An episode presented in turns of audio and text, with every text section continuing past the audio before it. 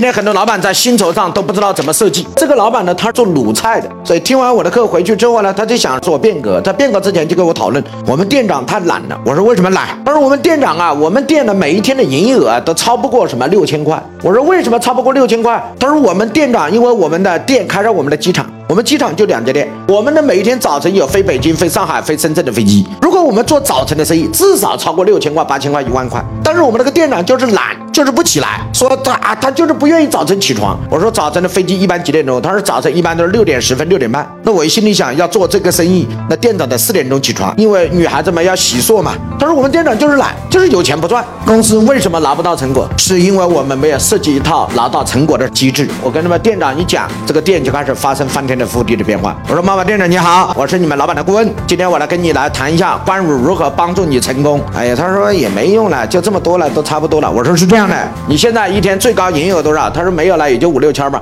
我说我以六千为限，你超过六千的部分，我代表老板付你百分之三十提成，而不可能的。我说我跟你老板商量好了，就是百分之三十。他说是利润吗？我说不是，营业额。你讲完，他说那你用白纸黑字写下来。店长第二天早晨四点钟起床，大家知道这有杀伤力在哪吗？什么叫机智的力量？那我给大家算一下，他十年后就破了一万，当天二十二天就破了两万，N 天一天两万减去他过去一天多少？六千，乘以我给他的提成百分之三十，所以那一天他可以拿到一点四万，乘以多少？百分之三十，可以拿到四千两百元。记住，这是一天，而过去他一个月，所以当他一天能够拿到这个钱的时候，他就每天早晨愿意四点钟，因为他觉得这个店是谁的，自己的，是自己的，自己就努力，因为生产资料是谁的。自己的分配先分得多，自己分得多，生产关系改变就改变了生产力。